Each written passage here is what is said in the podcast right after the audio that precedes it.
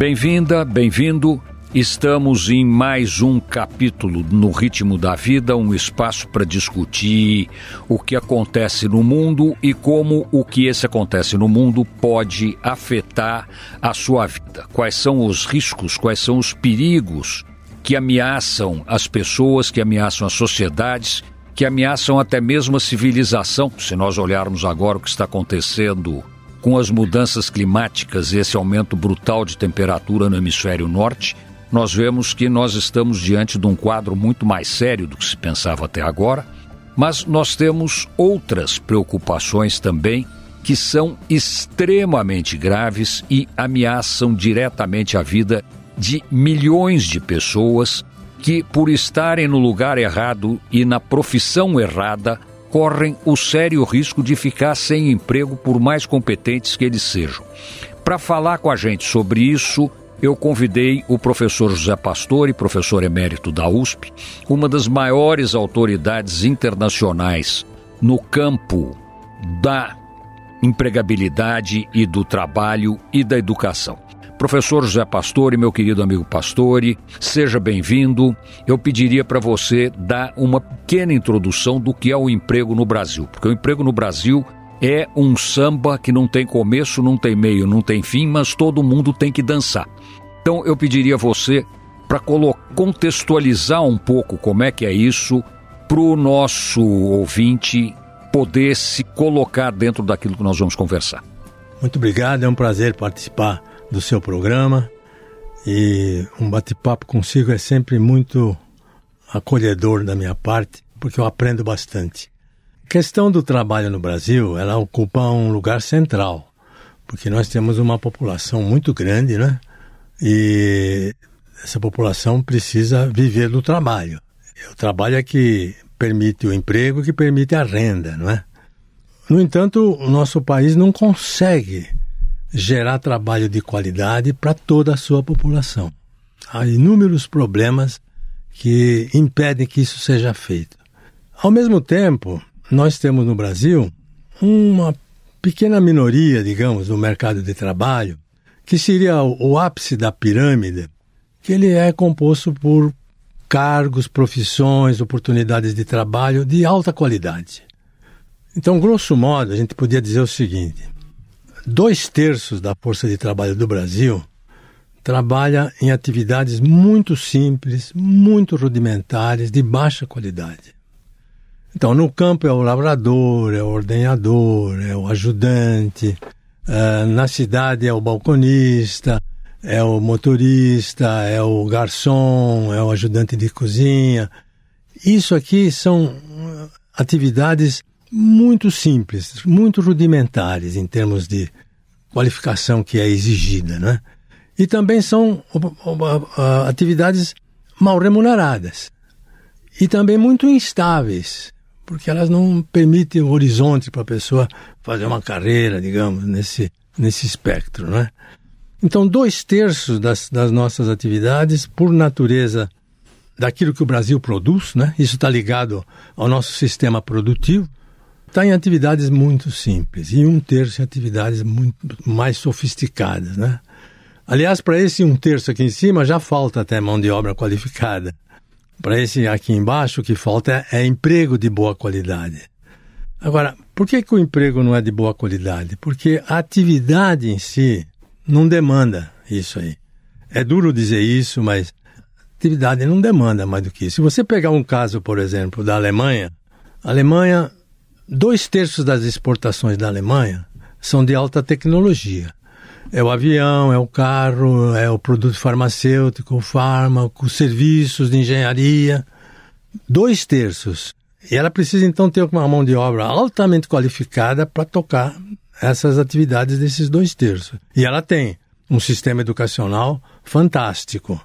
E um terço são de atividades rudimentares, muito mal qualificadas que no caso da Alemanha são exercidas pelo imigrante. Então, ele que faz o garçom, ele que é o balconista, ele que é o taxista, ele que é o motorista, etc. Um terço. É o inverso do Brasil, não é? Então, lá você precisa ter um sistema educacional muito bom para poder dar conta dessa produção sofisticada. Nós não temos uma produção sofisticada. Se você pegar o que o Brasil exporta, dois terços são commodities. O que, são commodities? Você vai na mineração. Na mineração, o grosso do, da mão de obra é o transporte do minério. Aquele que ajuda a transportar o minério. Vai ter uma pequena parcela lá que são os geólogos, que são os técnicos. Né?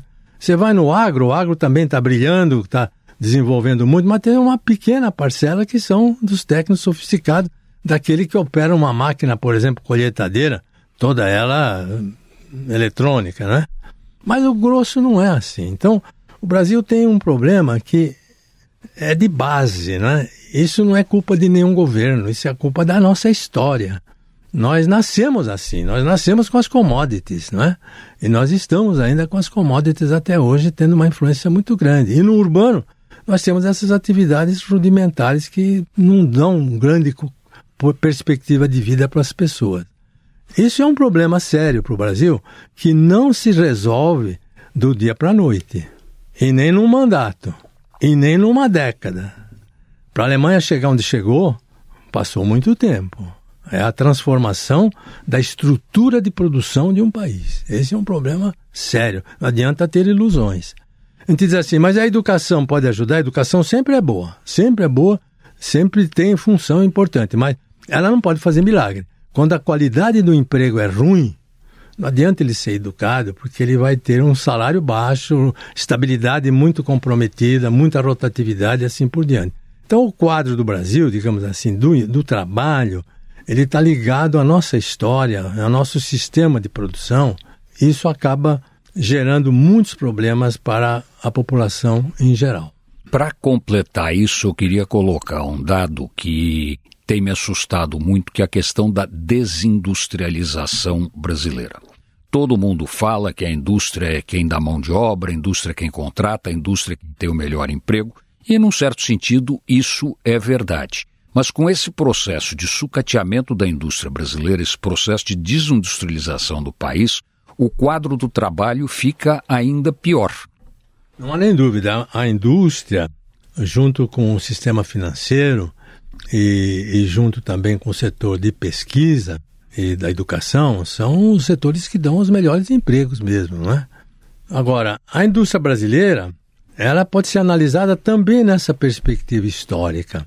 Ela sempre dependeu muito de ajudas não é, do governo para poder superar dificuldades no próprio sistema de produção e de comercialização dos seus produtos.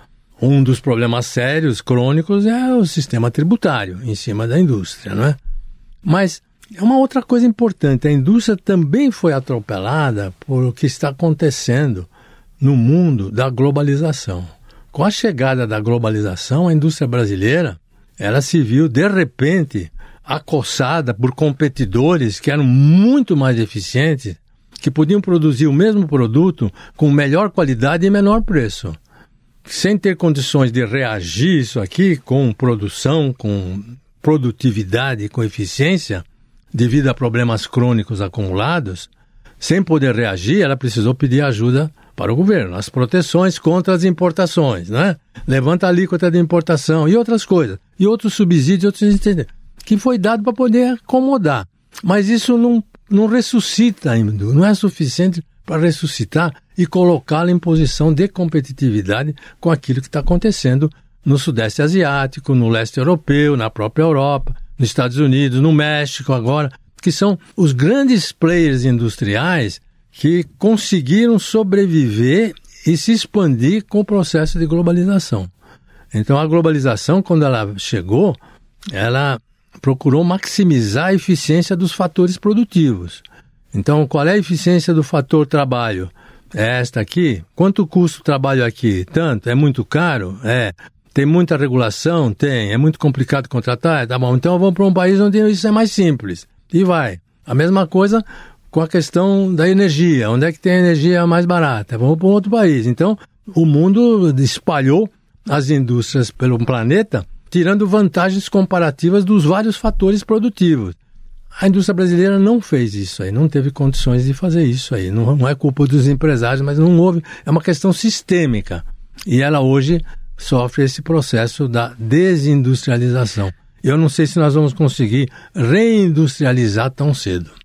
E aí tem um outro problema que eu acho que é muito, muito sério, que é o custo do empregado brasileiro, do trabalhador brasileiro para a empresa. Ele ganha mal, a empresa gasta muito, como você mesmo já colocou em mais de um artigo, um trabalhador formal custa mais de 100% em encargos para o governo, em impostos, em tributações, em custos, em taxas, em tudo que tem da, da legislação trabalhista brasileira, e esse trabalhador ainda tem a agravante de não ter uma alta produtividade, em primeiro lugar, porque o parque industrial brasileiro não permite essa alta, essa alta produtividade, e segundo, porque ele não tem preparo tecnológico para essa alta produtividade, porque por alguma razão que eu nunca consegui entender, o Brasil gosta de ter universidade em vez de ter creche e ter escola. Como é que você vê isso? Olha, você tem toda a razão. O custo do trabalho está ligado ao sistema de regulação do trabalho, né? E a regulação, ela entra em vários campos, tá? não é apenas no trabalho, em vários outros campos.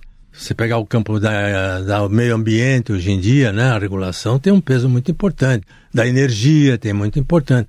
Eu tenho conhecimento de um empresário que chegou aqui no Brasil há 18 meses para poder explorar exatamente uma das vantagens comparativas do Brasil, que é a energia. Com muita capacidade, porque ele tem uma tradição de família de vários séculos de trabalhar na área energética. E ele ficou 18 meses aqui para implantar as empresas. Na última vez que eu tive notícia dele, ele falou: Olha, eu fui lá me despedir do ministro da Economia tal, porque eu falei para ele: Olha, ministro, eu estou aqui há 18 meses para implantar minha, meu esquema de energia e eu já contratei 15 advogados e não, contra, não consegui contratar um engenheiro até agora. Tamanha a complicação da, da regulação. Eu não estou animado, não. Não acho que enquanto não conseguir ter segurança de que eu posso fazer meu investimento e ter lucro nesse país aqui, então desculpa, eu vou me retirar por hora. Se um dia a coisa melhorar, eu volto. Então um exemplo que a regulação realmente ela pode inibir inibe investimentos quando ela é exagerada, quando ela é confusa, né? No Brasil, a área trabalhista sempre foi vítima de uma regulação exagerada. A razão histórica dessa regulação exagerada é porque Exatamente, porque como o mercado de trabalho não oferece boas condições para todos, o Estado entra tentando proteger. Entra tentando proteger com a regulação, com a legislação, né? E o mercado reage, nem sempre ele protege, né? Você, por exemplo, há pouco tempo foi aprovada uma nova lei para a empregada doméstica, para proteger melhor a empregada doméstica. O que, que aconteceu? 75% das empregadas domésticas até hoje trabalham sem nenhuma proteção, porque não tem carteira assinada, não tem previdência social, não tem lei de trabalho, nada. Quer dizer, uma coisa é você aprovar uma regulação, outra coisa é você ter sucesso na implantação da regulação, né? Então, toda vez que você tenta pôr, você, a intenção é boa, né? A intenção é para proteger o mais fraco, né? Você tem a dificuldade que é a reação do mercado. E no ambiente de trabalho isso ocorre com uma, muita frequência, porque você citou o caso dos impostos, da, tributação. A tributação é obrigatória para as contribuições sociais, que inclui INSS, Fundo de Garantia, Seguro Acidentes, S, etc., dá 35% do salário, que já é uma coisa bastante alta, né? Agora, se você contar a remuneração do tempo não trabalhado, né? Eu estou falando aqui de férias, de décimo terceiro, de aviso prévio, etc vai para 102% do salário. Então, toda vez que uma empresa contrata um trabalhador por dois mil reais, ela tem uma despesa de mais de quatro mil reais, devido a esses encargos, não é? E o que, que acontece? Por que, que isso foi feito? Veja, em 1988, essas proteções todas existiam na legislação trabalhista, na CLT. Mas nesse, naquele embalo de você proteger melhor a população e ter uma revanche daquilo que era considerado o massacre da ditadura em cima das, das populações mais pobres, você elevou todas essas regulações que eram da CLT para o status constitucional. Então, esse 65% que eu mencionei, que é pagamento pelo tempo não trabalhado, é todo ele decorrente de normas constitucionais. E você não tem a menor chance de mexer. Quem é que vai Qual é o parlamentar que vai querer mexer em férias, uma coisa assim, abono de férias? Para nós é um escândalo, para nós brasileiros, tentar mexer nisso aí. Enquanto que a gente sabe que na maior parte das, do, dos países do mundo, as férias são proporcionais ao tempo de serviço, as férias são em menor número do que os 30 dias que nós temos no Brasil.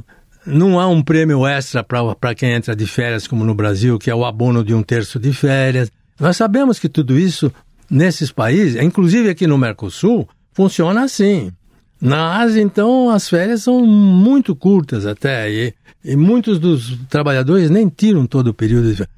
Mas para nós, essa é uma coisa sacrossanta. Não, ninguém pode, mas não se pode nem pensar em falar num assunto desse. Então, essa regulação que veio para proteger, ela dificulta a empresa que não tem condições de pagar esses recursos. E quais são essas empresas que não têm condições de pagar? Aquelas que mais geram emprego, pequenas e médias. As grandes têm. As grandes têm condições de pagar. As pequenas e médias não têm. Pois é, esse é o grande drama e esse grande drama leva a uma outra questão. E essa outra questão nós vamos deixar para o próximo programa, para o próximo No Ritmo da Vida, que vai continuar com o professor José Pastore e nós vamos falar de um tema mais complexo do que o de hoje, que foi o trabalho. Nós vamos falar de emprego e perspectivas de emprego diante do que está acontecendo no mundo e do que está acontecendo no Brasil.